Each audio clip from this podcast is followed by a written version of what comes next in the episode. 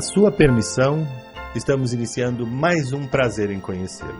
Olha, o homem é tão importante que Deus o fez à sua imagem e semelhança.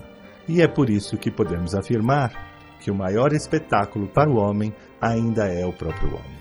Agora, no final do programa, você é quem vai julgar este convidado e decidir se realmente teve prazer em conhecê-lo.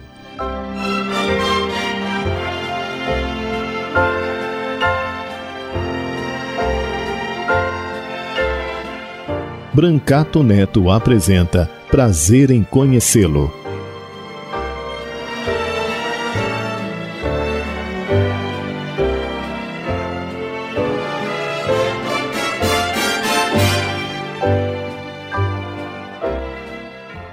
Bom dia, queridos ouvintes da Rádio 9 de Julho. Está começando o nosso programa Prazer em Conhecê-lo. A gente tem uma convidada hoje também muito especial, como são os nossos convidados. É uma moça que trabalha com arte, trabalha com teatro, com cinema, com arte, um, uma artista na acepção da palavra. A nossa convidada de hoje é a Cristiane Natali. Bom dia, Cristiane, tudo bem? Bom dia, bom dia a todos os ouvintes. Que bom, Cris, ter você aqui no Prazer em Conhecê-lo e contar pra gente um pouquinho do seu trabalho, que é um trabalho tão bonito, tão, tão interessante, né? Conta pra gente, Cris, como é que você começou a trabalhar nessa área, na, nas artes? Você é atriz? Também sou atriz.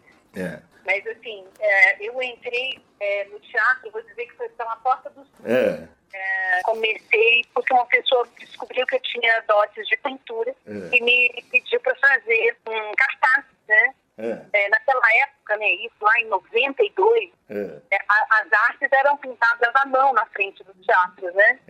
E eu pintei a, a arte desse espetáculo.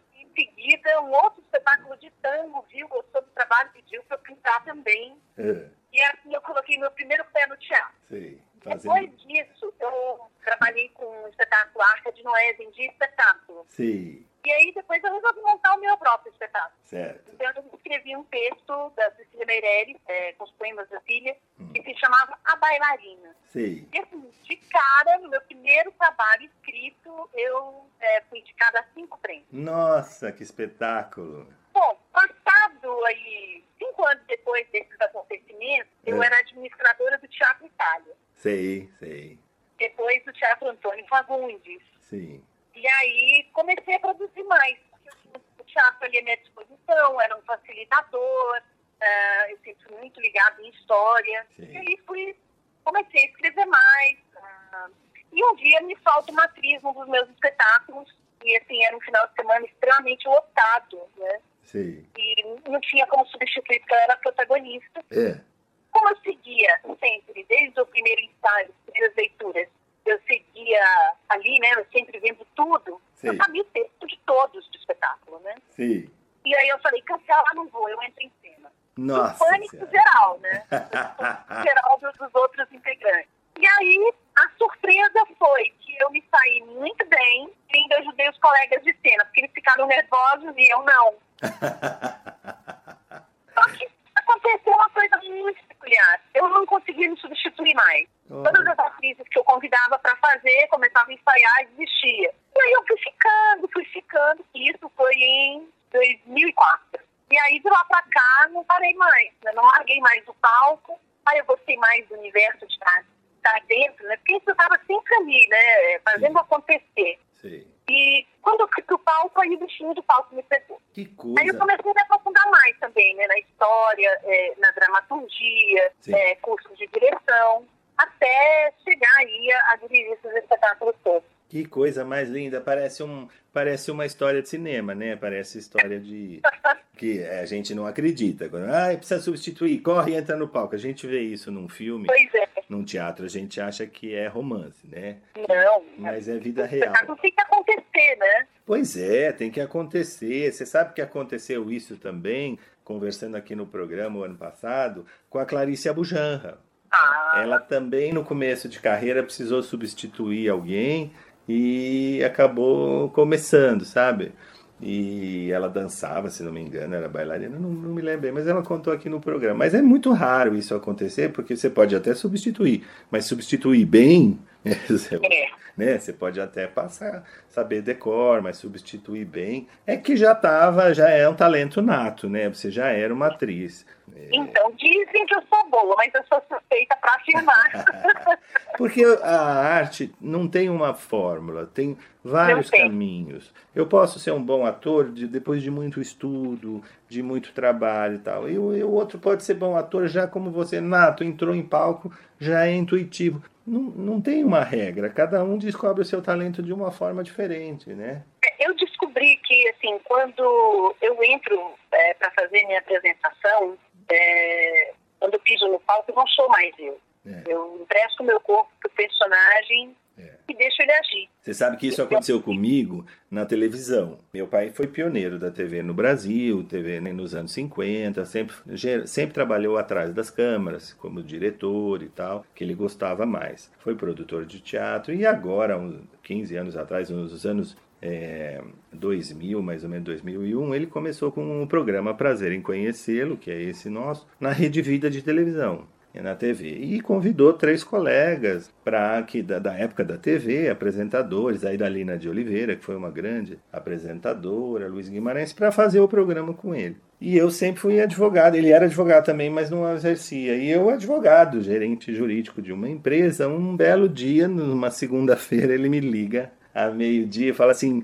faltou um apresentador, ficou doente. Corre aqui, vem aqui ap- apresentar o programa. Parte, né? Aí eu falei, pai, mas você tá de gravata? Eu falei, tô, mas eu tô trabalhando, meu hora do... Corre aqui, que é fácil, vem aqui me dar uma mão. E eu fui pro estúdio, e aí ele falou, olha, senta aí e tal, pega as perguntas. Era tipo de roda viva, assim, sabe? O programa éramos cinco apresentadores. E aí ele falou, senta aí e tal, não sei o quê. E eu falei, tá bom, eu vou, né, sentar. Nossa, se você soubesse, Cristiane, eu, eu fiz direitinho, mas eu, meu suor escorria pela camisa, assim, né? Ah, Mas eu gostei da coisa, é engraçado, né? Que a gente gosta, né? Eu gostei, achei a experiência boa, apesar de ter sido. Ele disse que foi bem e tal. Depois eu me assisti, achei péssimo, que a gente eu nunca me acho bom, né? A gente tá sempre vendo alguma coisa. E aí, infelizmente, é um mês depois ele ficou doente e, e eu tive que assumir a direção e a, e, e a apresentação do programa e fiquei meses fazendo o programa. Depois, quando ele ficou bom e voltou, eu acabei ficando e, e acabamos ficando 15 anos trabalhando na televisão. Depois. é impressionante, né? Eu, eu observo, assim, todas as coisas, as, as mudanças na minha vida, elas me, me aconteceram, assim, de maneira bem surpreendente. Me aconteceu um fato que me levou a fazer e eu É. descobri que eu fazia bem, que eu gostava de fazer. que gostava de fazer, exatamente. E, e aí fui ficando. É, Então, assim, eu estudo muito, ainda estudo, né? claro, claro. Esse ano passou, eu fiz é, pós-graduação em roteiro de audiovisual, Tá. o que trouxe também, um, um- ampliou mais a minha visão, né, para escrever, para teatro, para qualquer coisa. Sim. Eu sempre, eu sempre gostei muito de escrever. Tive a honra de conhecer é, Humberto Eco e Nossa, adaptar o texto O Nome da Rosa, né, adaptar o livro O Nome da Rosa que que ainda está ali na fila para eu montar. E, e com o homem mais inteligente da história, e com o vendedor de sonhos, aconteceu assim, é, também foi uma surpresa, foi um comentário assim, solto, inocente, é, fazendo turnê pelo Sul, conheci o Luciano Cardoso. Sim. E, e falei para ele durante o jantar, né, que já trabalhava com a agenda do Dr. Augusto Cury, É. e eu disse, poxa, o Dr. Augusto Cury tem livros tão legais, por que, que você não transforma um dos seus livros numa peça de teatro? Sei. E o mais interessante é que, assim, um mês depois tinha uma apresentação, uma palestra do Dr. Cury, e ele manifestou a vontade de ter um dos seus livros em, em palco. Sim. E aí o Luciano ligou os pontos e aí aconteceu em 2018 o Vendedor de Sonhos, que está aí a todo vapor, né? Sim, que inclusive na semana passada esteve aqui conosco o Luiz Amorim. Ah, meu Vendedor de É. Sonhos favorito, aquele lindo, um, uma entrevista. talento, carisma. É, uma entrevista belíssima. Até falei pra ele: Nossa, Luiz, essa foto do a foto de divulgação da, do vendedor de sonhos, aí a foto dele é, é tão poética, É. é tão bonita aquela foto, aquele parece um mendigo assim, me remeteu a, sabe, a Esperando Godot, a Chaplin, sabe? É, é muito linda aquela foto que vocês escolheram para É. e o personagem é maravilhoso, né? E aí, o Luciano, o ano retrasado, a gente pensou o que, que mais a gente ia fazer e o Luciano trouxe a ideia de fazer, então, um homem mais inteligente. Sim. Aí um espetáculo muito bonito, muito sensível, muito poético também. Sim. A princípio eu achei que como, é- como se tratava de um debate, ia ser uma coisa chata, Sim. como é que eu vou botar um debate em cena, né? Sim. Mas aí aconteceu as coisas, as, as coisas foram assim, tomando um rumo tão mais leve, tão gostoso, tão à vontade. Sim. É um espetáculo que não tem marcação. Sim. Então eh, sempre vai acontecer uma coisa diferente, porque o ator está livre para andar. Sim. É durante o debate, é como se estivéssemos aqui sentados conversando como estamos agora. Sei. E aí fluiu de uma maneira muito suave, muito gostosa. E o espetáculo, graças a Deus, é lindo, está fazendo sucesso, né? Tá, tá muito sucesso. Quer dizer que você, além da direção do espetáculo, você fez a adaptação também, né? Sim. Você dirige e adapta. Nesse espetáculo você não tá atuando. Não, não. Nenhum desses eu estou atuando. Eu só atuo é, nos últimos 10 anos fazendo o espetáculo Além da Vida. Hum. Fiz um filme chamado Loli, que foi para Cannes, está lá no festival, ganhamos. Ganharam? Indiferente, é, Ah, que beleza. é, conta uma história real é, de uma moça que adota, uma moça de 26 anos que adota como filha uma senhora de 60 anos. Olha, que coisa Eu linda. faço essa senhora de 60 anos. Nossa. Bem caracterizada, ficou bem bonito. E fiz também uma participação muito pequena, que foi a minha primeira experiência no cinema. Ah, Foi como uma sargenta de Hitler. ah, Um peso diferente, né? Porque você veste um figurino e parece que aquilo já te traz o peso, né? O peso da marca no ombro, sabe? sei, sei. É uma coisa muito, assim, difícil de explicar. Né? Hum. É como vestir uma roupa de, de um assassino, alguma Sim. coisa assim, e você sente aquele peso. Sei, E sei. tanto quanto como é fazer também uma coisa mais leve e sentir a leveza do personagem. É muito interessante o, o nosso processo de atuar, né? De, Muito. dessa descoberta de, de como, como colocar aquilo, né? Tanto para a câmera quanto para o teatro, né? Tá? dúvida. Ele- o teatro ele nos dá, nos dá uma força muito grande quanto, é, quanto artistas, como, como atores ou atrizes, que é de, de a gente poder pegar aquilo que o, que o personagem tem de melhor ou de pior e colocar também os nossos monstrinhos para fora quando ele é pior. É, Coisas que a gente não teria jamais coragem de dizer ou jamais coragem de fazer, mas é uma experiência que você vive ali que você gosta ou não daquilo, mas é uma experiência viva. sem dúvida. É uma coisa mágica, né? A caixinha É preta do teatro é uma coisa mágica É. e a caixinha do, do audiovisual também é outra mágica, né? É, eu tenho dito aqui no programa, a gente começou esse programa há dois anos, nós começamos junto com a pandemia, sabe? Em março, a rádio me convidou para vir fazer o programa, o prazer em conhecê-lo na rádio. Eu nunca tinha feito rádio e estou adorando fazer, é uma delícia. E quando a gente faz aquilo, gosta do que faz, a gente quer sempre aprender mais e fazer melhor, né? E Ah, eu antes eu corri de entrevista. eu adoro fazer rádio, é muito gostoso. E aí a gente tem, eu tenho falado aqui, né, durante a pandemia e tudo, se não fossem as artes, eu acho que nós não teríamos sobrevivido é, da mesma forma que sobrevivemos a esse período tão difícil da nossa É um escape, né? É um escape. Sem dúvida, É, sem dúvida. é uma coisa que preenche a vida, você vive ali, né? Você passa, nós artistas passamos a frequentar a casa das pessoas, né? principalmente no- nós que estamos ligados ao audiovisual, aos streamings todos. Então foram trabalhos muito importantes, né? E para nós também, para o espectador também, que está privado de, de carinho, não pode abraçar, não pode visitar, Pois é, isolado. Fomos privados de tanta coisa, estamos ainda privados Ainda. de tantas, É. coisas, né? Então, se não Eu acho fosse, que a arte viu como um alento. sem dúvida, um livro, séries, é, teatro. Pena que muitos não enxerguem dessa maneira, né? Ah, mas é que é- mas eu acho que isso é negar o óbvio, né? Todo mundo, a gente não precisa falar, a gente sente, né? Eu acho que o eu tenho ido ao teatro ag- agora que está voltando, eu tenho ido e olha, é tão emocionante como plateia, a gente tem ido assistir, eu, eu fui desde o começo do ano eu tenho retornado ao teatro é, com os cuidados e tal, mesmo com plateia. Mas a gente sente que a plateia está tão feliz, a hora que acaba o espetáculo, os aplausos é, são tão calorosos, sabe? A gente se emociona é, como público. Eu acho que, o, que os artistas também sentem isso. Ah, eu vou te contar um segredinho, que vai deixar de ser segredo agora, né?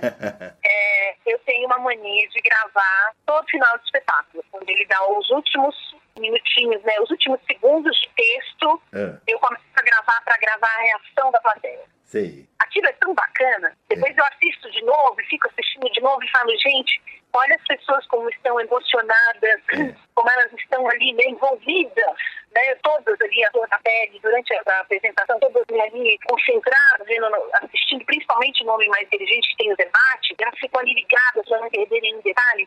E é muito interessante ver é o assim. comportamento do público, né? É. Não, você veja, eu, eu tenho sentido isso como público. Eu, eu acho que era assim antes, mas até o público está tá valorizando mais, porque ficou um tempo sem poder ir ao teatro e agora, quando vai, eu acho que todos nós estamos valorizando mais, né? Mexeu com todo mundo essa situação mundial. Então eu tenho sentido isso que é, as pessoas que estão no teatro e quando terminam o espetáculo elas também se emocionam, também valorizam aquilo que a gente tem fácil, a gente nem sempre valoriza, né? É. Mas como ficamos esse período todo sem poder ir ao teatro, sem poder assistir um show musical, eu acho que todo mundo está valorizando mais é, essa essa benção. O teatro é uma benção, né? É um, é uma riqueza, é, alimenta a alma. Cristiane, nós vamos sair por um breve intervalo e voltamos já já. Fly me to the moon and let me play among the stars.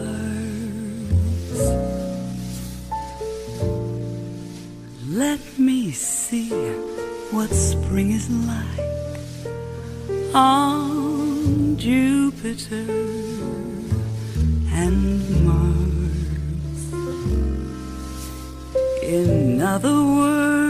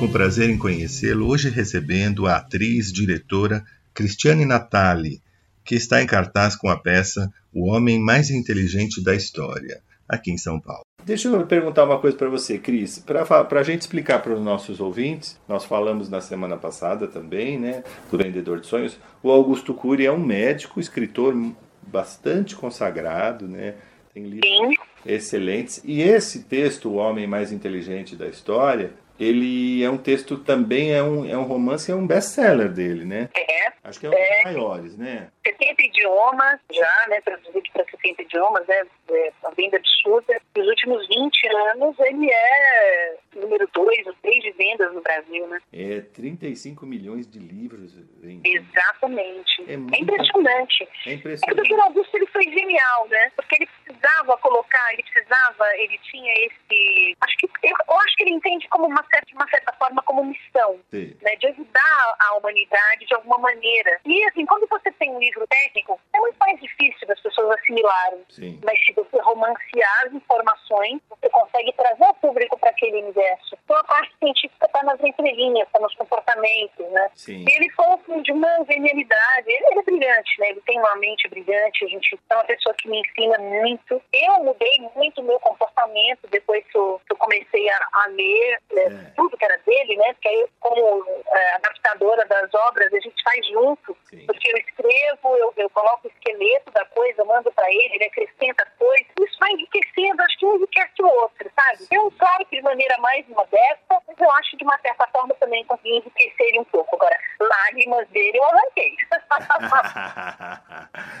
e eu, Quando ele assistiu no final, da, a gente fez a apresentação em, em Ribeirão Preto, que é onde ele mora, né? Sei. É do homem mais inteligente. No final da festa ele estava muito emocionado. Eu nunca vi ele tão emocionado. E aí. É isso bonito de ver ele, o encontro dele com a própria obra em cena, né? Eu acho que pra ele deve ser um sentimento muito é, é, feliz, né? Uma coisa que te traz uma satisfação muito grande, né? Muito, muito. E você ficou, claro, você ficou felicíssima com missão cumprida, né? Com a hora que você vê um. Missão cumprida. E o alívio, né? Porque se imagina, ele tá na plateia assistindo, socorro! E se ele não gostar, né? Vai, é, e se ele não gostar, né? É, mas conta para nosso ouvinte, dá uma palhinha para os nossos ouvintes, para nossos ouvintes, um pouquinho da história, assim, um pouquinho do enredo para o público ficar com Bom, com a história do homem mais inteligente, é, ela fala sobre um psiquiatra ateu Sei. Que é o Dr. Marco Polo. Ele também é, pesquisa trabalhos de construção de pensamento, né, tudo isso, né. Na verdade, ele é o alter ego do Dr. Augusto. Sei. E, assim, como ateu, é, ele coloca as ideias dele numa reunião da ONU como espectador. Sei. Ele meio que dá uma invadida na reunião, né, É, é, que se impõe e quer ser ouvido. E, e aí, assim, eles gostam tanto do que ouvem que aí vai ter uma, uma outra em Jerusalém e eles convidam ele para participar, né? Mas agora como convidado a falar mesmo sobre o tema é, da saúde mental, né? Sim. Tem meu, que ele fala, a gente gasta muita energia com coisas inúteis, né? É. E ele traz essa, esse método, né? Que estão ali, né, nas, nas entrelinhas, como eu te falei. É. E aí ele, é, por duas vezes, tanto na primeira reunião que ele participou como invasor, como na segunda, ele é instigado eh, quando perguntam a ele se Jesus era um homem que tinha, então, inteligência emocional, que ele sabia eh, sair dos focos de tensão. E aí ele fala, eu sou ateu, eu não, não vou participar, não quero. Né? Para mim, os evangelhos é uma forma só de arrebanhar seguidores, né? É. E aí ele vai assistir uma palestra sobre os manuscritos do Mar Morto. Sim. E aí, então, ele fica mais curioso, né? Sim. Então ele, ele aceita, é, então, estudar a mente de Jesus, mas sobre o ângulo da ciência. Sim. Nenhuma religiosidade é tocada em momento algum. Mas aí é inevitável que você vai contar sobre Maria, É. a mãe de Jesus. Como seria o relacionamento humano de mãe e filho? Sim. Então isso está no pau. E a gente pensa, né? A gente, nós todos estamos tão acostumados a enxergar Mestre Jesus e Maria de Nazaré é, de uma forma tão religiosa, tão acima de qualquer coisa, Sim. que a gente esquece que eles foram seres humanos como, como nós, tiveram família, Sem tiveram dúvida. problemas, Sem dúvida. é, coisas a serem superadas entre eles, né? coisas para serem aceitadas. Sim, Então, sim. Acho que tudo isso a gente conseguiu colocar em cena durante um debate. Ah. Mas isso não está só no debate, está ali presente. Então nós temos em cena Maria, Jesus, Paulo de Tarso, é, o apóstolo Pedro. é, também temos o médico Lucas, que faz o papel, para mim é o papel mais lógico e claro dele, que é de jornalista. Né? Acho que foram, foram os melhores jornalistas que tivemos lá na erudição, né? É. Você sabe que há uma, uma crença que Lucas, que era médico, ele era o médico de Nossa Senhora. É, eu acho muito provável. É, tem, uma, tem um estudo. pelo que a assim, gente estuda, É, eles porque, eu- assim- eu sou estudiosa e eu, eu descobri alguns é, pesquisadores né, mais profundos, profundos aí da história de dois mil anos atrás, é, e relata que eles ficaram muito amigos. muito. E Então, claro que como médico, ela, uma, uma senhora, sim. é, tem algum tratamento, então ela tinha um médico para tratá-la. Eu não, não duvido disso, não. É, dizem, e porque o, o Evangelho de Lucas, ele fala muito, é o mais detalhado sobre a infância de Jesus. Por quê? Porque era contado pela própria mãe, ele ouviu da própria Maria. E aí a gente coloca isso em cena, é, ela contando a visão dela do próprio filho. Nossa, desde a até o momento em que ele se despede dela porque ele tem que cumprir a sua missão. sei. Que bonito. Então não tem como não se emocionar. Nossa, que não tem como a gente também refletir um pouco mais Sim, sobre esse outro ângulo, né? sim, É, Perceber que era família, que era mãe, que era filho, sim. que tinham códigos entre eles, para que eles pudessem ali se sair de algumas situações, porque foi, foi perseguido desde o nascimento. Sim. Era uma mãe judia, né? Dentro dos costumes da época, com, Exato. com um filho Ninguém judeu. sabe dizer como é que Maria é, sabia ler e escrever. Era, era uma época que Mulher mulheres não tinham esse direito, né? Não, não. Tanto é que Jesus fala muito no Evangelho, quando ele dá exemplo sobre viúva, porque uma viúva era uma mendiga. Se ela não tivesse o cunhado para um filho, ou o cunhado para. Se eu tivesse um filho para acolher, É, ficava casa, né? é, era, não podia trabalhar, ela mendigava, né? Era, é, que era o padrão da época, né? Às vezes o cunhado assumia né, a viúva do irmão, né? É, então ela tinha, e ela deve ter ficado viúva jovem, porque José era bem mais velho, né? É, e, e também como o que acontecia, né? Por exemplo, se você tinha alguém doente na família, você jogava fora. É. Cuidava do doente. Dizer, é, que critério era esse, né? De não cuidar dos seus. Principalmente né? no- se fosse uma doença, visão. principalmente doença contagiosa, né? Na época mais. é, que é, saía do seio da sociedade. É, era colocado fora dos muros da cidade, né? É. Para não ter risco à população. quanta evolução, né? Evolução moral veio depois de Jesus. É, e aí Jesus vem para justamente falar era um isso. revolucionário, né? Ele era Ele- um homem revolucionário. É, e ele vem para revolucionar, porque ele cura uma viúva, ele cura leproso, ele cura É. no, no sábado, que não podia, era o Shabat, enfim, ele vem questionar esses valores todos, né? É. Então quer dizer que, se eu, como ele fala, né? Se eu tiver um doente, eu só vou, vou atendê-lo no domingo, porque no sábado eu não posso atender. Sim, o que, que é mais importante, né? É, a vida ou o dogma, né? É, ou a lei, né? Ele fala, quando fala É ele, impressionante é, como, como a, vida naquela época era muito difícil e, é, e era nos tem- tempos da barbárie, né? E ele traz aquele consenso, aquele amor, aquela delicadeza toda, né? De maneira séria, de maneira firme e amorosa. sim, sem dúvida, e então temos pacífica, que né? dizer que realmente Jesus foi o homem mais inteligente da história. E de maneira pacífica, né? É, eu coloquei uma coisa na peça que é quando fala da, da inteligência dele, é de pensar rápido, né, de conseguir uma solução rápida, sim, que é quando ele é compelido por, pelo guarda, né, a pedido do governador, para falar se os, o povo judeu deveria ou não pagar impostos. E ele pergunta então se ele tinha uma moeda, e o guarda lhe dá a moeda, e ele pergunta o que tem na moeda. Ah, então tem, tem um César na moeda. E aí ele fala, então dai a César o que é de César e a Deus o que é de Deus. Ou seja, ele não ficou mal com ninguém. É. Ele se saiu com muita rapidez, com muita inteligência, muita perspicácia. E aí isso, isso define, né? É, o, por- que é, o que é, é saber gerir a situação num foco de, de tensão. É, tem um episódio, por exemplo, que eles falam para para Jesus, nossa, os seus seus discípulos começaram a comer e não lavaram a mão, né? Não, que os costumes do, dos judeus de, de lavar as mãos, os pés antes da refeição era até por higiene. E aí ele fala, né? é, mas o que o que faz mal não é o que entra na boca, mas é o que sai da boca do homem. Que sai da boca. É, ele tem sempre uma resposta para dizer, né? Vocês dão importância a- às regras e não dão importância ao ser humano. Na verdade, eu acho que ainda seguimos todos nós dando muitas vezes importância àquilo que menos tem importância Sem em nós. dúvida. Sem dúvida. No mundo uma de hoje, lição, é, você vê, você, esse ponto bom de reflexão, sabe? De ver o que, que nós estamos valorizando. sem dúvida, principalmente as religiões no mundo, no mundo de hoje que se fala tanto em nome de Deus, infelizmente, é tanta bobagem se atribui a Deus, ao Gente, mas é um Deus que gosta de morte, um Deus Sim. que gosta de fome, que gosta de guerra, tá tudo É. errado. Então, eh, se atribui a Deus, todo mundo segue. Ah, tá na Bíblia é, umas bobagens, isso não pode, Deus não gosta disso. Alguns até a modo de vestir, não pode colocar saia, não pode isso, uma bobagem, entendeu? Né? Agora, Tem, que a mulher tem que entrar na igreja com véu. É, pode... aí agora aquilo que. Cada uma com suas regras. É, mas, mas dão tanto valor às regras. Você vê que a gente não mudou muito a humanidade. Dão tanto valor é. a essas regras e naquilo que, que o evangelho fala mais, no amor ninguém lembra. Não lembra. Perdoar ninguém lembra. Né? Aí, isso aí... o próximo que pede. Ninguém, na solidariedade, né?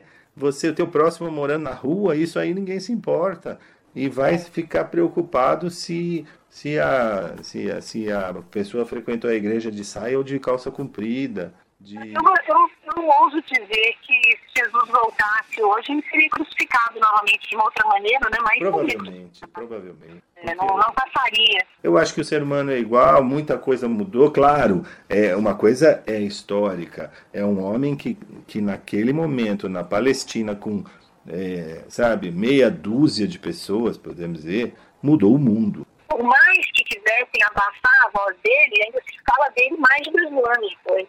Pois é, você vê, ninguém conseguiu mudar o mundo. É, aqueles apóstolos sem cultura, pobres, né? Quando ele morre, que eles é, são perseguidos, o normal seria ter acabado aquilo tudo, né? É. E aí ele vai pelo mundo, apóstolos, né? Pedro. Pois é, ele, ele pede para Pedro, então, apacenta minhas ovelhas. É. Então, quando Pedro resolve abrir a casa do caminho, que foi a primeira casa de, de auxílio aos necessitados, né? Onde os apóstolos recebiam ali os leprosos e cuidavam de, de, dos abandonados pelas ruas e alimentavam todo mundo, é, com muito sacrifício, né? E claro, Pedro continuou fazendo curas maravilhosas, né? Isso está na história. E eram totalmente perseguidos pelo Sinédrio, principalmente pelo Paulo de Tarso. Sim. E nesse período, é, toda vez que invadiam a casa do caminho, o único que não era preso era Tiago, estava sempre rezando na posição certa, né? Tudo ali é, dirigido para o norte, tudo certinho. Então, ele não era preso, não podiam prender porque ele não estava fazendo nada. É. Mas os outros eram presos, eram presos. E claro que ele fazia o quê? Ele articulava para que eles fossem soltos. Principalmente ainda existia, ainda era vivo é, Gamaliel, que era acima de Paulo de Tarso, né? E aí ele conseguia ali, através do Gamaliel, ajustar um pouco a situação para apaziguar um pouco para que, novamente, os apóstolos fossem postos é, fora da prisão. A história é tão rica, hum. a história, como história, já é extremamente rica. Já. Não, e, e, é realmente a gente pode olhar, né, dizer, o mundo mudou, é, o Oriente mudou, é, o calendário mudou, nossa, né, nosso ano agora é da era cristã. Não é possível que fosse um homem comum tudo mudou, mas a mentalidade pouco Não, mudou, não mudou, mas influenciou o mundo todo de uma maneira que não é possível que fosse um homem comum, porque ele, Jesus rodou muito poucos quilômetros quadrados. Ele, se você for olhar, é, foram três anos só e num período, num, num lugar pequeno para fazer essa transformação mundial tão grande, né? É, tem que, é, não pode ser. É uma coisa que, que o Dr. Augusto aborda nesse livro, de uma maneira excepcional, era que Jesus ele não escolhia os melhores, ele escolhia os piores para serem modificados. Sim. E ele ainda cita que se Judas não tivesse cometido suicídio, ele seria um homem brilhante, com pensamento, com inteligência é, acima da média da época, né? É. Naquela época, né? Você, Como era Jesus. Pedro sabe. não sabia ler, não sabia escrever, mas no final da vida ele escrevia textos maravilhosos, é, cartas excepcionais. É. é, sem dúvida alguma, né? Eu sei que é, pode parecer loucura, mas é uma história que me fascina e já há muitos anos, então eu venho sempre ali estudando. Eu já fiz um espetáculo é, Paulo Estevam, tive a oportunidade ali de me aprofundar muito na história, principalmente de Paulo de Tarso, que é para mim um personagem excepcional na história. Teve uma, é, foi o maior divulgador do Evangelho, é, de, um Evangelho puro, né? Das palavras de Jesus. É, morreu por isso, sabia que ia morrer algum companheiro. Então, eu acho que assim, a gente tem que contar mais história. É. Eu acho que é aí que vem a parte que eu mais gosto do meu trabalho. É contar a história com detalhes. É. é, tem coisas que talvez, uma informação que você não tenha se atentado, não tenha lido, não tenha, não tenha tipo de interesse em conhecer, mas quando você escuta de uma coisa diferente, você fala, nossa, era isso mesmo, vai pesquisar, e é muito mais que aquilo que você plantou ali. É, e quanto mais você divulga a informação, quanto mais você divulga a história, mais chance nós temos de aprender é, o, a essência que é o que vale a pena, porque tem tanta gente se dizendo aí representante de Deus, né? No mundo de hoje, tanta gente falando em nome de Deus, entre aspas, e falando tanta bobagem, interpretando tanta besteira. Inclusive, é, a peça O Homem Mais Inteligente da História, ela é ambientada no cenáculo, aonde aconteceu a Santa Ceia. Sim. E... Então, é uma riqueza, é um detalhe sem dúvida. Não, quando eu falo que tanta gente falando em nome de Deus, eu não estou falando de religiões. Eu estou falando não. de. Eh, as religiões eu respeito todas elas, são todas. A essência é a mesma. Eu falo de gente que usa da, da do nome de Deus para fins. Assim, né?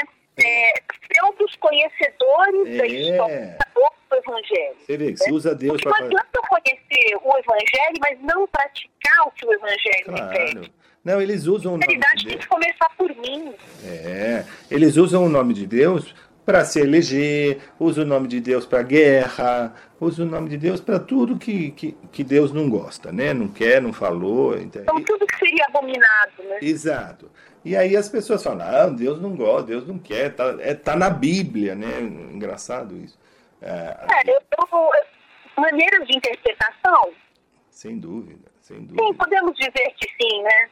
Mas, Cada religião interpreta a Bíblia como lhe convém. É, mas se você reparar, o, a, as pessoas gostam muito de recorrer ao Velho Testamento, que é mais simbólico, e é mais fácil, o Velho Testamento é mais fácil de você pensar uma palavra, pensar uma frase e dar o sentido que você quer. O Novo Testamento é mais difícil. É. Você repara, porque Jesus não... É mais difícil para essa abordagem e muito mais fácil para o entendimento muito do que é fácil do que é ser verdadeiramente um cristão. Exato. Religião, ser cristão. Porque Jesus vem falar. É, Jesus vem e fala: Eu sou a boa nova. De agora em diante, eu dou um mandamento só: amai-vos uns aos outros. Então, assim, que Estevão, em suas pregações, ele, ele falava uma coisa muito, muito interessante. Ele falava: é, o Antigo Testamento era a porta, Jesus era a chave. É. E é muito interessante, porque veio uma coisa para é, explicar a outra, né? Ele vem falar. Só que não estava tendo entendimento, então deixa eu ir lá para conversar com essa galera, né? Vamos, acho que é bem isso, né? É, ele vem falar: olha, antigamente vocês ah, imolavam animais, agora eu sou o cordeiro imolado, não precisa é. mais, né? Então ele vem o tempo todo, ele está falando para judeus: olha, antigamente a regra era assim, agora é, é dessa forma, é mais simples, agora é amor mas, não, mas as pessoas é, que têm algum interesse não, não, não, não, se pegam, então se dizem cristãos, mas vão ao Velho Testamento encontrar uma, sabe, uma forma ali de, de, de embasar as suas, as suas crenças meio tortas, né? As suas crenças. É. E, e no... Eu acho também que falta um pouco na, na população em geral, né? Vamos colocar ainda como humanidade, né?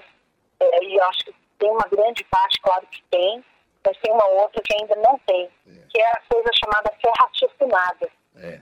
Mas isso já existia? Está tá ouvindo né, o que, você vai fazer com aquele ensinamento que recebeu. É. Tem que raciocinar muito sobre isso. Né? E até que ponto aquilo se aplica à minha vida e o que se aplica à minha vida pode não se aplicar à sua vida. Você sabe que, que é onde o evangelho chamada respeito. A semana passada mesmo o evangelho tem um evangelho de Jesus que fala sobre isso. Já havia na época de Jesus quem seguia as regras de uma maneira. Jesus já fala aos fariseus, né? Vocês são mais preocupados com a regra do que com o ser humano. É, já era, já, já havia isso, né? Aquela pessoa que se detém às regras, aos detalhes da religião, mas a essência não cumpre, né? Porque é, é, mais fácil. O ser humano é igual desde que o mundo é mundo, né? Mas Agora, gente... são os pontos da história que, eu, que me, me atraem muito, né? É, Mas por você... exemplo, Caifás disse que queria matar Jesus, né, que queria Jesus morto, porque para a história dele morrer, né? É, é. No entanto, a história de Jesus prevalece e não se sabe o que aconteceu, nunca foi dito em lugar nenhum o que aconteceu com Caifás. Ele simplesmente some da história. Ninguém mais sabe, né? Ninguém mais fala dele, né? É. Paulo de Tarso ainda teve, né, o seu ponto de virada, né? Sim, sim. Ele tem a, né, a sua conversão, né? É, teve essa, a, a, a mágica né, na, na é. estrada de a conversão e aí ele vai pregar e é, o apóstolo Paulo é muito mas é muito linda a história olha é muito lindo a gente aqui na, na rádio 9 de julho uma rádio católica poder falar de uma obra tão bonita tão tão profunda com... pois é quando, quando a gente consegue misturar numa história é, é, contar essa história de uma maneira sobre uma outra ótica mas a história está lá ela está viva ali ela só está sendo vista por um outro ângulo. É tão bonito isso. A, é. É, atores, da, da, qualidade dos atores que a gente tem aqui nesse espetáculo, essa qualidade de direção, o texto, né? E a gente poder levar essa mensagem, porque na verdade você está levando a mensagem do Evangelho nessa. É. Você não, não... De maneira muito sutil, né? É, que não tem como, como olhar Jesus não falar com Maria, dizer que vai ter que cumprir sua missão e Maria dizer que não consegue ficar sem ele que vai junto, quando ele diz para ela, se vier comigo, terá grandes alegrias, mas também grandes frustrações. Vai ter que saber lidar com isso. É. Ali já estava implícito a inteligência emocional dele, né? É. De, de, é, é, é como, as coisas. É. É como, por exemplo, eu faço muito a comparação, o Alto da Compadecida, do Ariano Suassuno. Amo Mariano Suassuna, então, esse é, genial. Esse, esse é o melhor, eu sou apaixonado pelo Alto da Compadecida. Eu acho que é uma, uma das obras dele que eu mais gosto. Aliás, vira e deixa, eu fico assistindo uma palestra é, dele, né, uma coisa é, enorme. É. Eu, ele era genial e de uma simplicidade, é. né? E o Alto da Compadecida, do ponto de vista católico, a gente, eu sou atuante numa missa, ele é perfeito, ele, a Nossa Senhora é advogada, ele teologicamente, ele é perfeito. É, é uma obra maravilhosa que, que, que faz a gente entender melhor a teologia, faz a gente entender melhor da, da mesma forma como, como essa obra sua, que é O Homem Mais Inteligente. É, é importante para a gente ter vários aspectos, várias abordagens sobre um tema que a gente vai descobrindo coisas né, nessas abordagens. É, são tantas descobertas, né? A história é uma coisa que me fascina muito. Eu uhum. sempre fui amante da história desde muito jovem. Era a minha melhor nota na escola. É. Então, olha... eu, eu, não, eu, sou de humanas, eu não sou de exatas. Para fazer uma continha, preciso da calculadora, porque eu tenho preguiça mental. Mas para ler uma história, para estudar fatos históricos, para estudar os costumes. Ah, eu não tenho preguiça, é uma paixão. Se nós nos encontrarmos pessoalmente, vamos passar horas e horas aqui. Vamos, vamos sim. Com certeza, eu vou, eu vou com certeza eu vou assistir a peça. Eu queria te agradecer muito, Cris, pela nossa entrevista, por esse papo gostoso. Ah, gente, para mim isso nem foi uma entrevista, foi uma conversa assim, super agradável. É isso que a gente gosta de conversar e de, de é um papo Eu mesmo. Espero também que os nossos ouvintes gostem da, da, da nossa fala. Ah, com certeza. Notícias, e que, por favor, frequentem mais o teatro, independente de ser é, o homem mais inteligente da história, o vendedor de sonhos ou qualquer uma outra, né? Vá ao teatro, prestigie os artistas. Não, o teatro, o teatro sempre... precisa, precisa do público, né? É, o teatro sempre é bom, nos faz pensar, nos faz refletir, mas ainda quando a gente tem a oportunidade de um texto desses, como é o, o Homem Mais Inteligente ou Vendedor de Sonhos, é, é uma, a gente tem que aproveitar essa oportunidade, porque. Olha, minimamente a pessoa vai sair de lá, eu não vou dizer transformada, mas com uma curiosidade bem aguçada. É, eu diria que muito emocionada, porque tem tem situações ali que eu não vou, não vou dar spoiler, gente, não, mas não, não quero. situações ali que eu, quando assisto, eu choro. E eu pergunto, como que eu fui capaz de escrever isso? Pode ter sido pensado para alguém. Olha, a gente está conversando com a Cristiane Natali, que é diretora e adaptadora, junto com Augusto Cury, desse espetáculo extraordinário que é O Homem Mais Inteligente da História. Está em cartaz no Teatro Liberdade, um elenco extraordinário. Quero, faço questão de falar que o elenco é o Daniel Sati, Francis Helena Costa, Renan Rezende, Murilo Inforsato, Priscila Deminger e Pietro Alonso. Né? A direção geral de produção é do Luciano Cardoso. Isso. E assistente de direção Marcos Veríssimo, cenário e criação de Luz Pitt Santana, trilha sonora Wagner Passos. Puxa, olha como quanta gente é preciso para. A gente tem uma música composta também é, pela Vitória. Ah, Vitória Venâncio. Também tem, tem uma grande parte da pesquisa de trilha, toda foi feita por ela. É, É, Vitória. a Vicky Venâncio, né? É. É um- uma sensibilidade maravilhosa. Vai- quando você for conhecer esse espetáculo, você vai falar: essa trilha é linda. É Nós pesquisamos, inclusive, o primeiro instrumento utilizado eh, no Oriente, que se chama duduk. Olha, É um instrumento um pouco conhecido, mas com som, com uma coisa que te te remete àquela época. Não tem como você não, não se transportar naquele momento. olha nós pensamos em todos, todos os detalhes. Todos os É detalhes. não ficou nada de fora. Por isso que eu digo né, para o público, não perca essa oportunidade, porque é uma obra tão cuidada, com tanto carinho, com tanto cuidado, que vale a pena a gente, a gente não perder essa oportunidade. Teatro Liberdade, ali na rua São Joaquim, é facinho, metrô pertinho, todo sábado às 21 horas. Isso. Tá certo? E acabando a temporada, a gente vai aí Brasil afora. Ah, se Deus quiser, Então, depois volta para Então, São Paulo de o novo. ouvinte Né? aí pode ficar de olho né, na agenda é, pelas, pelas redes sociais. Essa né? temporada de agora, você tem ideia até quando vocês vão? Eu ainda não sei, porque pode ser que ela seja renovada, né? Se Deus quiser, né? Até abril. Até abril, se Deus quiser. É. Se renovar, você me manda uma, um- uma mensagem que a gente avisa aqui e depois vai pelo Brasil afora. Mas certamente uma obra dessa volta, né? Porque Ah, volta. É Homem Mais Inteligente estreou no Sul, é, já veio para São Paulo, sa- saiu em turnê, voltou para São Paulo. A gente tem que voltar, né? Tem que Muita voltar. tá tem que voltar. é, o Brasil é muito grande para dar oportunidade de todo mundo assistir. Eu estou muito Sem feliz dúvida. com a sua E eu vou presença. contar com a sua presença lá. Vou Pode lá recebê-lo pessoalmente, porque eu sempre lá no teatro, com a minha galerinha do coração, que eu amo, todos eles. A gente virou uma a família, o homem mais inteligente da história. Somos muito unidos, todos, elenco, técnica, é, é, todo mundo, sabe? É uma festa quando a gente se encontra. Que delícia. E, e acho que isso também aparece lá, né? Aparece Ah, lá no com certeza. palco, porque é tanto amor lá dentro que lá fora é, transborda também, né? Com como. Gente, Cristiane e Natália, muito obrigado pela presença, querida. Um Eu forte abraço e até a próxima, se Deus quiser. Até a próxima, meu amor. Tchau, tchau. Prazer em conhecer Design e Decoração com Paulo Brites. Olá, amigos ouvintes da Rádio 9 de Julho. O que você acha de morar numa casa feita de isopor? Acha isso coisa do futuro? Não é não. Isso já é uma realidade aqui no país já há um bom tempo. Na verdade, o que chamamos de isopor é um nome mais conhecido do poliestireno expansível, ou também chamado de EPS. É um sistema construtivo que é muito comum na Europa e Estados Unidos há anos, porém aqui ainda não é muito difundido. E como ele funciona?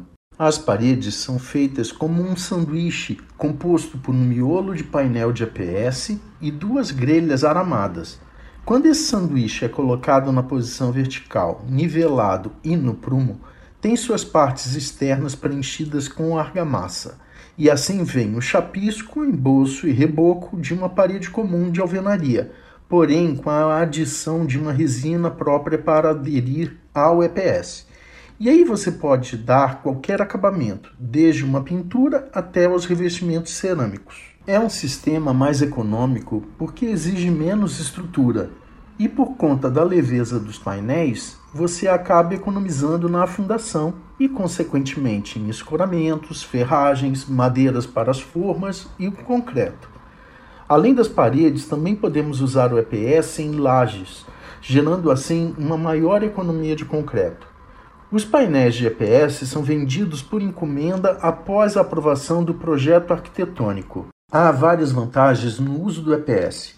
É um ótimo isolante térmico e retarda chamas no caso de incêndio. É um material muito leve e assim se economiza na fundação. Não absorve água e nem prolifera fungos e bactérias. É fácil de transportar, estocar e também manusear. Reduz o número de funcionários por equipe, além de ser uma obra até três vezes mais rápida do que uma obra comum, economizando também no entulho gerado. Mas aí você vai e me pergunta: tem desvantagem? Qualquer pedreiro faz uma casa de isopor? Não. É necessário ter mão de obra especializada e treinada para sua construção. Caso tenha interesse em construir utilizando esse método construtivo, procure um profissional habilitado para analisar o seu caso e a sua indicação da forma correta. E semana que vem eu volto com mais um bate-papo de decoração. E não se esqueçam de me seguir nas redes sociais. No Instagram é by underline icono e no Facebook é by icono. Até lá! Prazer em conhecer Design e Decoração com Paulo Brites. Queridos ouvintes da Rádio 9 de Julho, nós estamos agora recebendo aqui no programa a Juliana Mesquita, que é essa atriz maravilhosa, é idealizadora de um projeto aqui em São Paulo que se chama Extraordinárias, né? Extraordinárias, que é um projeto de humor só com mulheres. É isso, Ju? Exato, exato. A gente a gente estreou ano passado lá na casa de, no Clube de Comédia do Barbichas. Aliás, é cu curioso um, um, espetáculo só de mulheres estrear na Casa dos Barbichas, né? Exatamente, mas isso foi um convite deles mesmos. É, curioso. Uh, para mim, que já tem um outro projeto que chama Improfesta, que é um projeto que é de... É, de encontros, é como se fosse um festival que eu fazia uma vez por semana de encontros de improviso. Então, é, todas as pessoas que vinham para o Brasil, internacionais, improvisadores, passaram, passaram pela Improfesta, os próprios barbichos passaram pela Improfesta, Márcio Balas, é, toda a turma do Jogando no Quintal. Então, por causa disso, eles me acionaram querendo saber se eu queria ter uma noite lá, porque eles é, compraram o Comedians e Sim. E estavam inaugurando né, esse clube agora dos barbichos.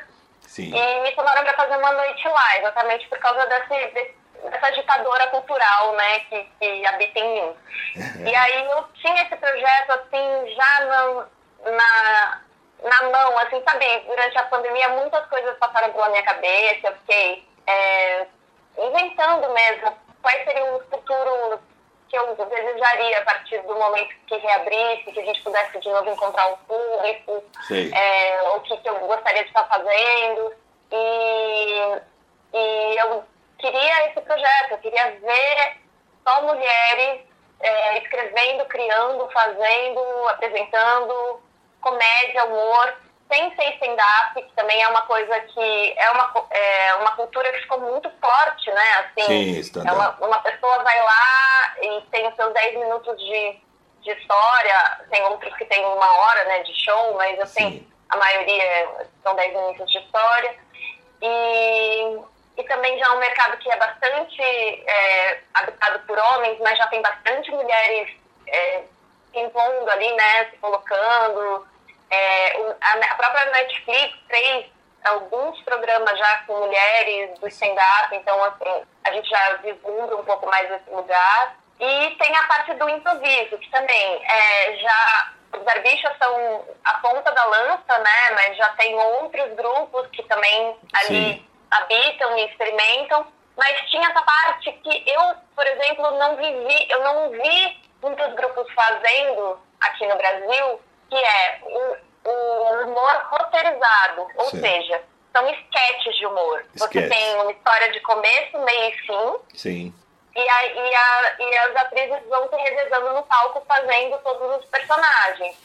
É e aí, isso, isso eu não tinha visto ainda, assim, o Parlapato atrás, né, é, sketches, algum, mas, mas é palhaçaria. Sim, sim, Tem sim. Um, um outro grupo que eu não cheguei a assistir, mas que é de muitos anos atrás, que fazia sketch também, mas também não, nunca mais vi. É, o Cinco Vezes Comédia, que era uma, uma peça maravilhosa que até teve reedição agora com, com atores novos, mas na época que eu assisti era Luiz Fernando Guimarães, Sim. Fernanda Torres, Isso. Débora Bloch, é, Diogo Vilela É. e o quinto, será que era o, será que era o Miguel Falabella? Não me lembro agora. Não, tô tenho certeza. Mas enfim, esse também era de sketch. Sim, sim, sim. É, só que eram sketches de cada um deles. Então era meio que como se fosse um, um sketch solo, sabe? Sim. As extraordinárias são sketches de humor com temas extremamente variados do nosso cotidiano, que traz algumas coisas é, do que a gente está vivendo nesse momento, ou, ou, então que a gente conhece muito, porque todo mundo passa um pouco por isso em algum momento da vida. E as sketches têm começo, meio e fim. É, são, são sketches de no máximo 10 minutos cada uma. E as atrizes vão se revezando no, no palco é, para fazer. São seis atrizes fixas e são dez roteiristas que se que também se revezam escrevendo as cenas da semana. Ah, quer dizer, esse claro. espetáculo, Extraordinárias, é um espetáculo que está na Rua Augusta, onde era antigamente o Comedians, é, agora é o Clube dos Barbichas de Comédia. Inclusive, a gente já trouxe aqui o ano passado o Bruno Mota, que ah, sim, também faz lá. Que faz lá, que estava voltando, né? Tava reabrindo depois pós-pandemia. A gente, é. eu fui assisti-lo, ele é ótimo, foi excelente. É um clube muito gostoso, é uma casa muito boa de espetáculos, confortável, muito gostosa e que eles têm diversa uma, uma programação muito diversificada. Quer dizer que agora, às quartas-feiras, a gente vai ter esse espetáculo Extraordinárias, que é um espetáculo só de mulheres, é, roteiristas mulheres, atrizes mulheres, idealizado por uma mulher que é você, Juliana Mesquita.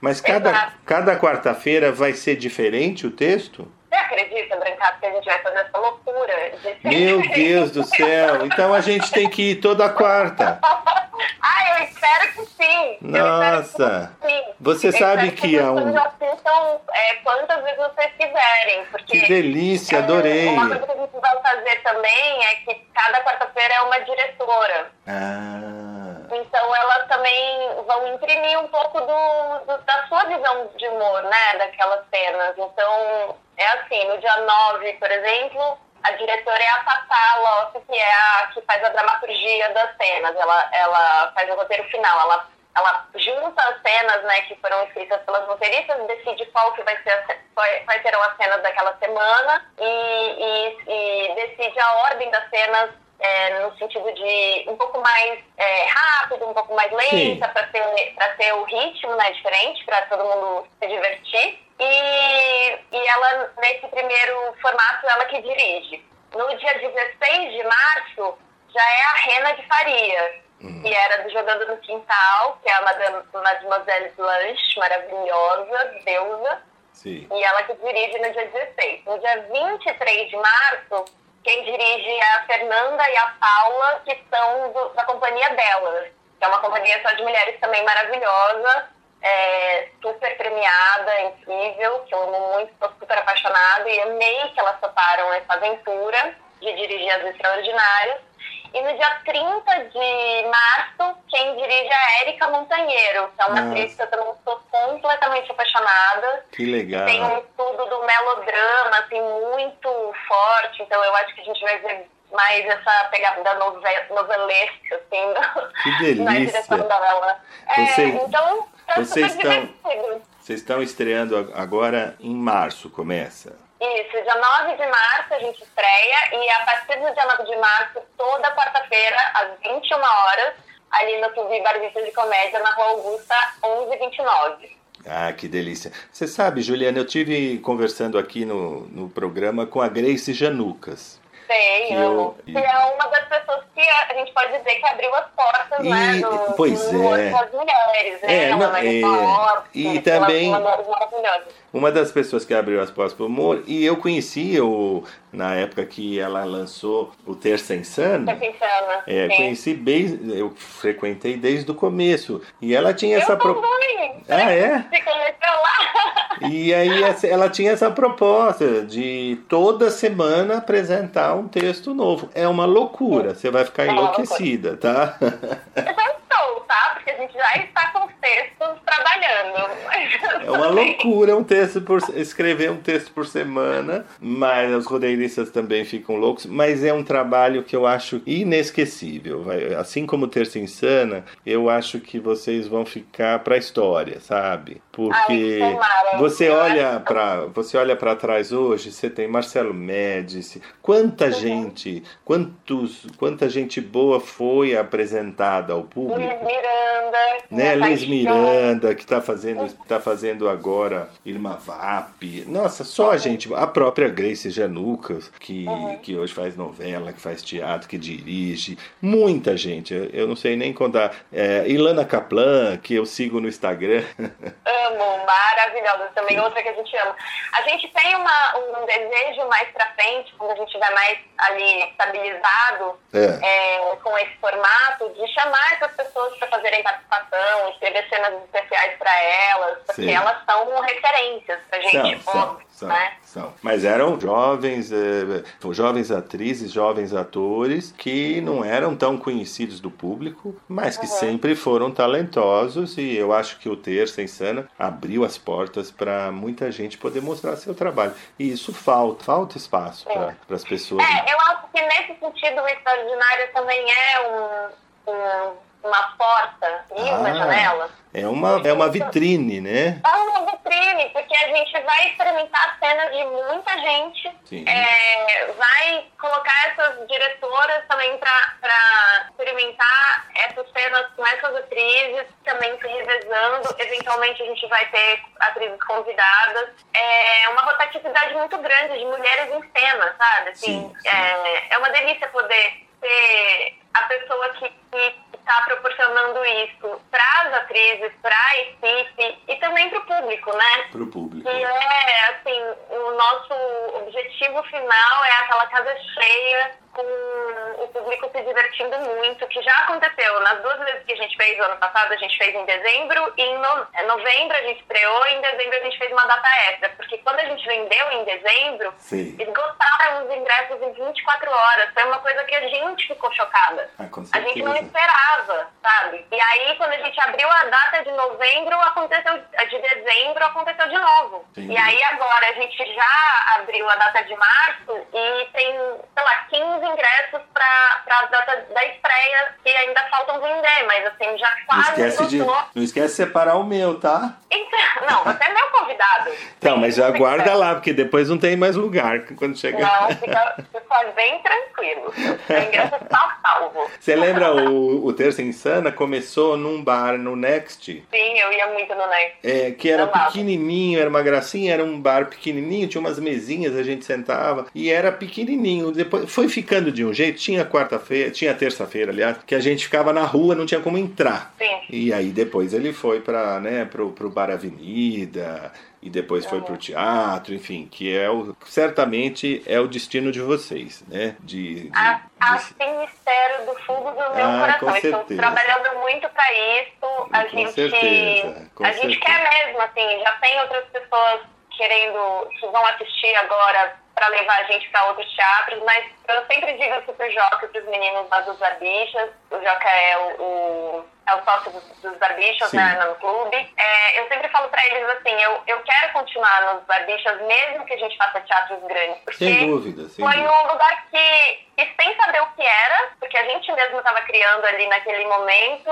é, abraçou a ideia, Sim. né, e deu esse espaço pra gente e, e deu essa parceria. E eu e acho que a quarta-feira é um, é uma, um dia da semana que traz alternativa para as pessoas que estão passando pela cidade, sim, ou sim. mesmo que estão trabalhando por ali, querem dar um tempo antes, né, voltar para casa sem aquele trânsito louco de São Paulo, de repente já fica ali, um happy hour, né, bebe alguma dúvida. coisa, assiste uma coisa divertida, vai para casa com mais tranquilidade, tem metrô, tem ônibus, tem Sim. tudo ali por perto, é Tudo. super bem localizado. E o, e o local, o clube no caso, mais, mais aconchegante, o espetáculo fica diferente, né, do que quando você vai para um teatro. É, o clima muda um pouquinho, né? Né? É. Então é gostoso assistir um, um lugar menor, é, é gostoso assistir um. É mais é, aconchegante. Tem né? Você Isso. consegue realmente ver assim, você fica a cara próximo. das pessoas. É, né? você fica próximo. A das pessoas. Assim. É. E tem outra coisa também, ali são 290 lugares, né? Mas o clube, para quem não conhece, ele tem um palco é, como se fosse assim, um mu, né? Ele é. é. ele é meio uma, uma meia arena, assim, né? Sim. Então, então você consegue, qualquer um dos lugares que você tentar, lógico, tem os lugares da frente, que são os VIPs e, e que você fica realmente sentindo o cheiro das pessoas. Mas qualquer lugar que você tiver na casa, você consegue ver bem, né? Sim. E tem, e tem os microfones. Então, é um, é um lugar que você realmente, mesmo se você estiver num lugar mais uh, distante, né? A gente tem, a gente tem os valores dos ingressos vão de 30 a 60 reais. Olha, que é bem acessível, né? Isso é importante. Então, então se você comprar o ingresso de 30, não quer dizer que você vai estar super longe. Não, não. É um lugar, eu vou, vou até explicar para o público.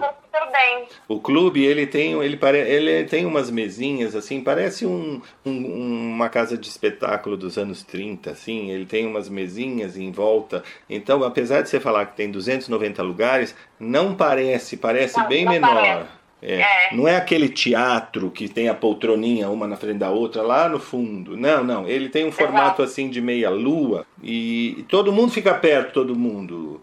É, é bem, é, e é bem gostoso. Parece que você está num cabaré, num bar, não parece que você está num é, teatro. E eles servem alimentos e bebidas, né? É, então você é. tá ali, realmente pode ser uma coisa que você faz saindo do trabalho, combina com os amigos, vai, vai para lá. É um cabaré, assim, no, no bom é. sentido. Aquela coisa gostosa, bonita, aquele palco iluminado, mas todo mundo fica próximo. É muito gostoso. É diferente de é um teatro. Que eu também Sim. gosto, mas o teatro fica distante. O palco é alto. Não, uhum. lá no clube não. Você fica mais alto e o palco é mais baixo, né? Você, ele, Exato. ele tem uma forma de anfiteatro. Então, conforme o lugar que você fica, você é muito aconchegante. É. Você sabe que você falou tanto de mulheres, as mulheres lutaram muito. Bom, as mulheres estão sempre lutando muito, né? Porque nada é fácil para vocês, né? Mas as mulheres lutaram muito no mundo do humor. Havia uma época não, que a mulher, a mulher não podia ser engraçada. A mulher tinha que ser sexy, bonita, mas engraçada não. É, mulher é, na verdade, as mulheres engraçadas tinham que ser, a, a, né, é, tinha essa coisa de feio, a feia é engraçada é. e a bonita é sexy, é, exato. E, não sei, né, é. e sex symbol, assim. Então, por exemplo, a Lucille Ball, que fazia né, o I Love Lucy, que, é, que era uma mulher inteligentíssima, ela escrevia para ela, ela e o marido, né, o de, desse, uhum. a Nas dos anos 50, para quem não conhece, foi um, um divisor de águas. O I Love Lucy, ela tinha um programa semanal na televisão que e ela era uma mulher bonita, mas uhum. ela fazia mil caretas porque ela não podia ser bonita para poder ser engraçada. Exatamente.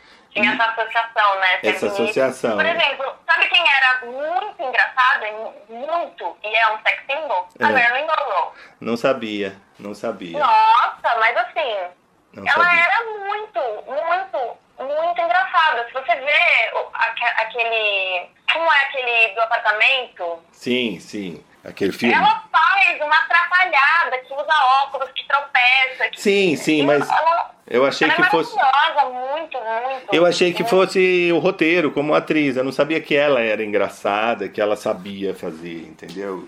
É... Sim humor. A, o, a Lucille Ball, ela tem, era um humor inteligente, é, curioso, divertido, né? Era, era um sitcom que ela fazia e depois ela se casou com, com o produtor, com o Desi, depois eles se separaram e eles continuaram trabalhando juntos, mas ela era, não, foi um, um, marco, né, na televisão americana, da comédia americana. Poucas mulheres dessa época conseguiam fazer comédia e ser tão famosas. Sim. Lucille Ball e algumas, porque é, não, se, não se aceitava muito, né? A mulher sempre teve dificuldade de, de, de entrar na comédia. E é, eu... a gente tem, a gente tá, tá, tá sempre tendo que, que entrar é, com, com luta, né? Assim, eu, eu, digo que agora já é um pouquinho mais a ah, nossa nova geração já é um pouquinho mais pé na porta, né? Sim, a gente não sim. espera ser tomada, não. A gente vai entrando Agora sim. e vai mostrando o que veio, né? Sim, é. Até porque com, com o advento da internet, as, as coisas ficam mais fáceis nesse sentido, né? De se colocar e de estar ali, é, mesmo se não for convidada, né? É, no, no, sentido de que você pode ser o seu próprio canal, você pode fazer as coisas que é, te interessam fazer claro. É, e produzir, né? Sim, sem dúvida. Mas, uh, mas de qualquer forma, além da, dessa dificuldade que as mulheres tinham para ser comediantes, depois quando começaram a ser comediantes, a segunda dificuldade era ser roteirista, né? Porque uhum. escrever também não era um lugar de mulher, né? Como dirigir não era um lugar, dirigir também não era um lugar fácil para as mulheres. Nunca foi, né? Porque os, o mundo é. foi feito por os homens e pelo próprio machismo, ciúme, né? O, prime, o começo do teatro, né? A, a, o papel de mulher era feito por um homem vestido de mulher, né? Sim. Então, é, a, no, no, no, no, teatro oriental também, o kabuki, é muito, no começo eram homens que se vestiam de mulher para fazer o papel feminino, na comédia também. E, mas isso é, eu acho que faz parte da evolução da cultura, né? E as, as mulheres vão subindo, vão crescendo. Hoje temos grandes comediantes como a Flávia, como a Dani Calabresa, como nossa, tanta gente boa. Sim. Tivemos também. A Melo, né? Tem. Nossa! Tem. Sim, mulheres maravilhosas, né? É, você sabe que a mulher, a primeira esposa do Chico Anísio era uma grande comediante. Ela se chamava Nancy Vanderlei. Foi a primeira esposa do Chico Anísio. Pra você ter uma ideia, ela nasceu em 1927. Uau! E, é, e ela é a primeira esposa, a mãe do primeiro filho dele. Meu pai é da época dos anos 50, né? E ela foi uma atriz e comediante. Ela é a mãe do Lug de Paula, o seu boneco da escolinha. Sim. E Sim. o meu pai dizia sempre: o Chico é excelente, a mulher dele era melhor ainda do que ele. Porque eles, eles começaram no rádio com uma escolinha. Ele teve escolinha no rádio, sabe? É, Havia umas... E disse que ela, a Nancy, que eu não conheci, que ela era engraçadíssima. Além de ser comediante, ela também escrevia. E, é, ela estreou no cinema em 54. Foi uma grande pena que ela, que ela parou de trabalhar cedo e acabou falecendo em 2000 e pouco. Mas ela é uma figura que é esquecida. É, outro dia, até conversando com a, com a Grace, eu também comentei com a Grace Janucas. Nancy Vanderlei foi uma grande comediante. Meu pai falava assim: não cheguei a conhecer, ela começou no rádio. E uma grande comediante, ela escrevia Diz que ela era ótima e o Chico era maravilhoso. É. O Chico, ah, era maravilhoso. O Chico era maravilhoso e ele e foi a primeira esposa dele, a mãe do Lug de Paulo, que era uma grande atriz. Quer dizer, você vê que sempre tivemos grandes talentos, né? A, a pessoa vai ali por ali, cria ali, luta por ali, aqui, mas ela chega. Quem tem talento acaba chegando, né? Porque o talento ele ele explode, não tem como segurar, né? É. Fazer humor não é pra, pra todo mundo, né?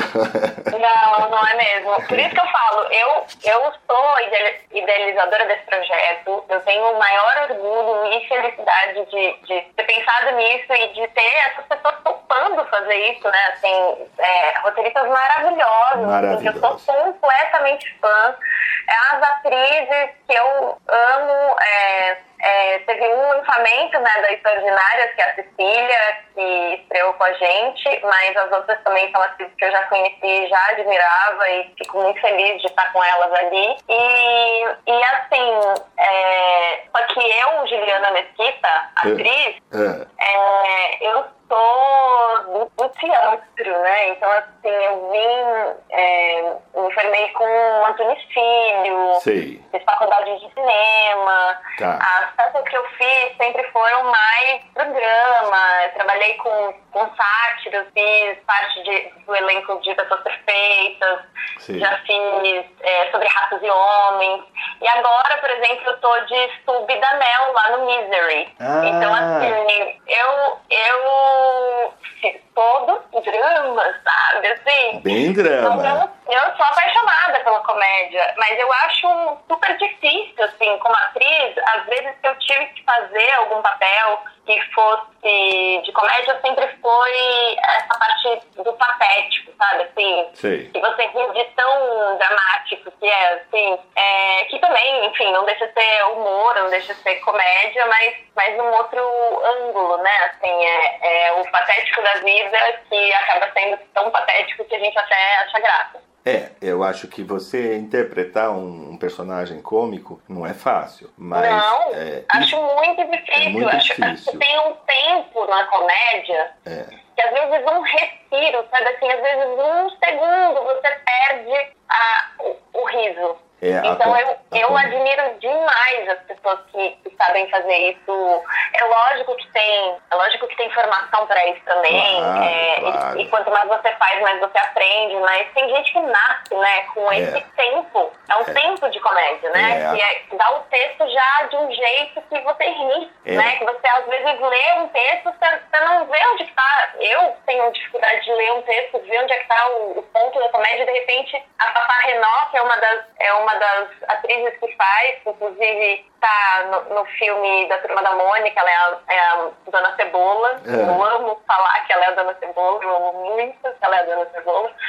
A Fafá, ela lê qualquer coisa, você já, você já ri. Você Porque já ela ri. tem um tempo dentro dela, sabe? Assim, É. ela pega o texto e, e- e, naturalmente ela já vem hum, o tempo da, da, daquela, da comédia mesmo, É. ali dentro daquele texto, sabe? Isso é muito maravilhoso. É difícil. Eu, eu sempre brinco aqui, eu acho que é, quem falava isso até era o Chico Anísio. É, você, para você ser um bom comediante, você tem que ser um bom ator. Com né? certeza. Senão você não faz bem Com comédia. certeza. É, nem todo bom ator é, faz comédia, mas todo comediante tem que, tem que ser ator, porque senão não faz. Concordo 100% com isso. Agora, 100%. escrever comédia é- já é outro departamento, né? E sabe de uma coisa? Eu quero muito que você veja e depois a gente comente sobre isso. Sim. Mas eu, na estreia dos Extraordinários, eu tava junto com todos os meus amigos que são do humor. Sim, Os, sim. os próprios barbichos estavam lá, o Marco Gonçalves, que trabalha com a Tata, Tata Sim. Werneck. Sim. Enfim, é a turma toda que eu conheço, né? Toda a minha turma, assim, minha geração. Sim. E, e é muito engraçado, porque eles tinham expectativa de, de piada num lugar. E aí a piada era em outro, deslocado daquele lugar que eles estão acostumados. Por quê? São os homens escrevendo e as mulheres escrevendo. É, São outra- é, é outra e, no coisa. entanto, o público reagia com efusivamente, entendeu? Assim, com risadas e gargalhadas enormes. Então, assim, é, de acontecer da gente ter que parar um pouco para esperar a risada apaziguar pra gente continuar. Sim. Então, foi muito legal surpreendê-los também, sabe? Ver que, que as mulheres escrevem de uma forma diferente, que Sem elas dúvida. encontram piada em lugares diferentes e que nem por isso é, e, e o público vai mesmo assim, né? O público tá junto também. Com certeza. Sabe, não É, tem. É, não tem, não tem piada ruim, piada boa, tem, tem, é, o Chico falava isso também. É, Tem piada engraçada e sem graça. E, e o que é mais bacana, que eu acho que é, o, que é o mais louvável de todo esse trabalho seu e de todas as companheiras, é que você está criando, você está criando, você está inventando, você está dando a cara para bater. Porque é muito fácil no mundo de hoje repetir o que já deu certo. Uhum. Repetir as mesmas coisas, o mesmo tipo de humor. Então você criar uma piada, criar um humor diferente, você ter a coragem de botar no lugar errado, de fazer a piada diferente, de criar um tipo de humor que, que pode não ser o comum, mas que as, e isso é surpreendente porque as pessoas vão, gostam, o público gosta de tudo que é bom. É, é mentira isso. Ah, isso, brasileiro isso, a gente, isso a gente vê na hora ali, na né? hora, é mentira esses falsas verdades que dizem, ah, brasileiro gosta disso, eu gosto daquilo, musical ninguém gosta. Mentira, é, as pessoas Não, coisa gostam. boa todo mundo gosta. Gosta, meu, É pai, isso. meu pai foi pioneiro no- de musical no Brasil, trouxe Aí Vem o Dilúvio, em 1980, e todo mundo dizia, brasileiro não gosta de musical. Foi o maior sucesso, porque, claro, é Eu, bom, eu acho que as pessoas, elas, elas têm muito medo de arriscar, né? muito eu, medo. O ser humano gosta muito de copiar, do que já tá, de, de não ter trabalho, do que já vem pronto, do- e de copiar e fazer igualzinho o outro, entendeu? E aí, Por caso, já eu, se, se eu ganhasse um real por ideia que eu tenho, eu ia ser muito, muito milionária, porque eu não consigo. é, eu não sei nem te explicar o que acontece. Eu acho que eu, eu fui muito incentivada pelos meus pais quando era pequena. A criar. Por causa da minha, por causa da minha imaginação. Sim. E olha que meus pais são médicos, eles não têm nada a ver com isso. Os É. dois trabalham na Organização Mundial de Saúde, inclusive. Que bacana. Mas sim, mas eles me incentivaram sempre muito a imaginação, inclusive ouvintes. Incentivem as crianças, Sem dúvida. sabe? Deixa, as imagina... Deixa essa imaginação voar, porque. E vocês mesmos que estão aí no ônibus, que estão aí no trânsito, é, não, não deixa morrer essa coisa que a criança tem, e a criança está dentro da gente ainda, se você deixar espacinho para ela acontecer, sabe? Sim. Porque a imaginação ela é muito poderosa, muito. E pode levar a gente para lugares eh, inimagináveis. E eu tô dizendo isso não só na coisa lúdica, né? De, de ai, etérea. Eu tô falando na vida concreta também. Porque se você deixa a sua imaginação fluir, você pode encontrar soluções que não, que não foram testadas antes para problemas do trabalho, Sim. para problemas de relacionamento, para pro- problemas que você esteja na, que você esteja vivendo nesse momento na sua casa. Se você pensar sempre dentro do que, dos padrões, eh, do que já foi feito, ou do que você já viu, você não, não vai achar uma solução. Eh, e se você deixar a imaginação acontecer, às vezes vai vir uma solução que você não esperava Sim. e que vai né, te aliviar aí um problema que você está tendo concreto na sua vida. Então, usem a imaginação. É verdade. Quando a gente tem criança por perto, é, a gente tem que estimular essa, essa criatividade. Não precisa enquadrar a criança. Ela vai ser enquadrada, o mundo vai enquadrar, infelizmente, vai enquadrar. Ela vai aprender a ficar parecida com os outros. Eu acho que a gente que está perto tem que estimular ela a ser diferente. Ela, É. a- a- puxa, você desenhou diferente, você pegou o papel diferente, você criou diferente. Isso, isso tem que ser estimulado, não pode abafar para ficar um monte de quadradinho, todo mundo igualzinho na caixinha. Porque é o que você falou, são essas pessoas que vão criar soluções, que vão enxergar a vida de outra maneira, porque às vezes a gente, a pessoa está tão bitolada que- ela enxerga uma coisa só e não vê em volta um monte de oportunidades Sem dúvida. porque não tem criatividade. Então vamos, vamos criar, vamos inventar, vamos. E eu acho que o- as artes têm esse papel, né? Você ir a um teatro, você ir a um cinema, você vai a um espetáculo, ele abre a sua cabeça, né? Você sai com a cabeça é, fervendo no bom sentido, né? Pensando, rindo, lembrando, é, emocionado. Esse é o papel do, da arte.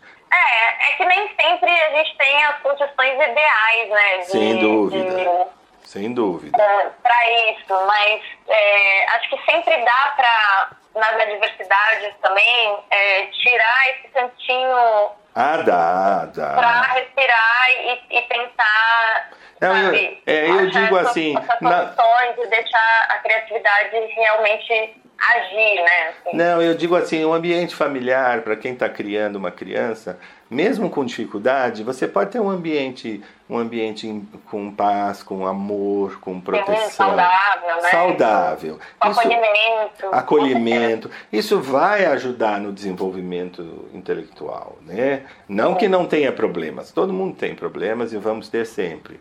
Mas é Só vai isso. lembrando que não tem, né? Já dizia a música. Mas esse ambiente acolhedor é, faz com que a gente é, supere, que, a- que as coisas sejam melhores. O ambiente é muito importante. Um ambiente amoroso, acolhedor. E, Uhum. e, e aí, é claro, a gente também, quando vai buscar fora, vai assistir uma, um espetáculo de humor como é esse, o Extraordinárias, também te dá uma carregada né, nas baterias para para semana, para assistir mais um- uma semana de Jornal Nacional. Ai, meu Deus. É muito maçante, né? O, o dia a dia, ele É. tá, tá bem maçante. São tantas tragédias acontecendo, Tantas. fora a pandemia. Fora a né? pandemia, é. No mundo todo, né? No mundo todo, né? E, E- e essa, e essa sensação também de instabilidade, a, o preço das coisas, né? A, a- o poder de compra que está cada vez mais difícil, tá? tudo, tudo. Isso então, é uma. assim, sempre que a gente puder, né, é, se a gente puder se dar esse respiro, se dar esse lugar de, de desligar um pouquinho, deixar deixar fazer rir, né? É muito Estar importante. nesse lugar ali. É, eu, eu quero muito que todo mundo que está ouvindo possa em algum momento assistir a gente. Venha falar comigo que ouviu aqui na rádio e que foi assistir. Vou adorar. Ótimo, mesmo. ótimo. E é isso aí, gente. Olha, é um espetáculo toda quarta-feira, um espetáculo chamado Extraordinárias e com só mulheres, sob a ótica feminina, mulheres que escrevem, mulheres que atuam, uma grande mulher que idealiza.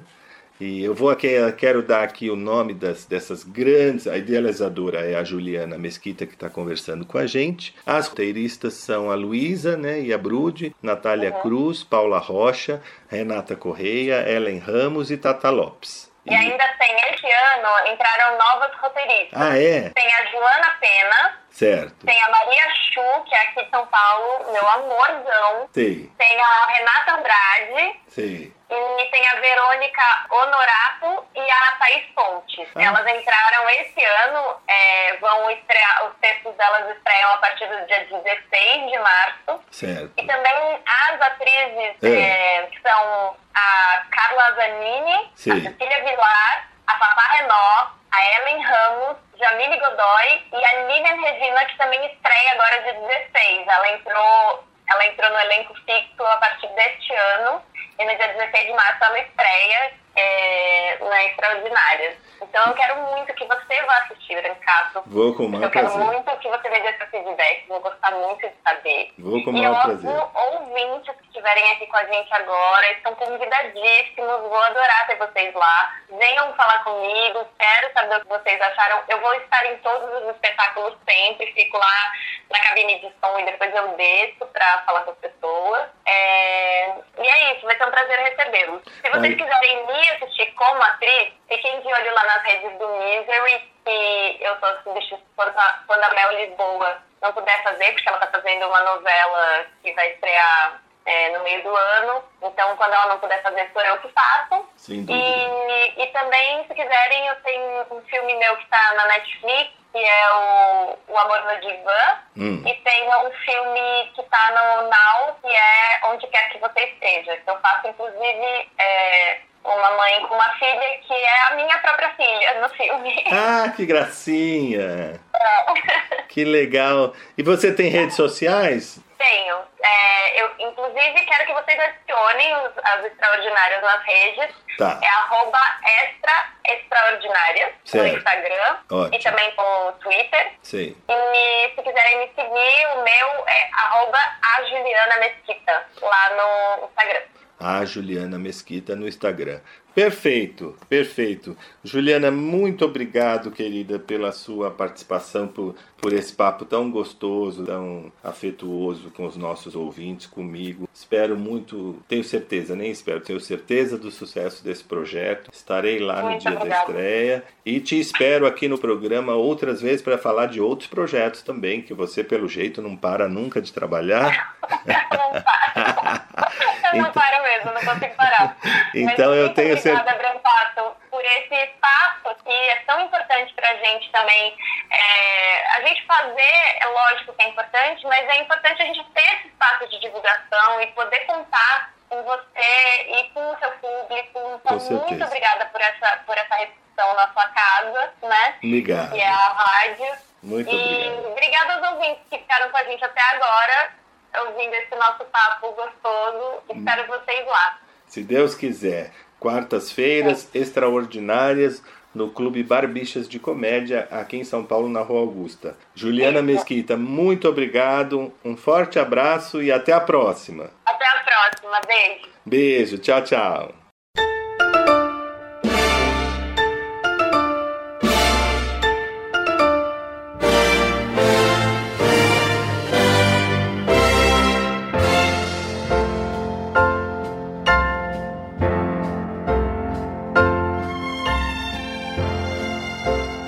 Chegamos ao final do prazer em conhecê-lo de hoje. A nossa proposta foi cumprida. Espero que vocês tenham gostado e aguardo a todos no próximo sábado, se Deus quiser.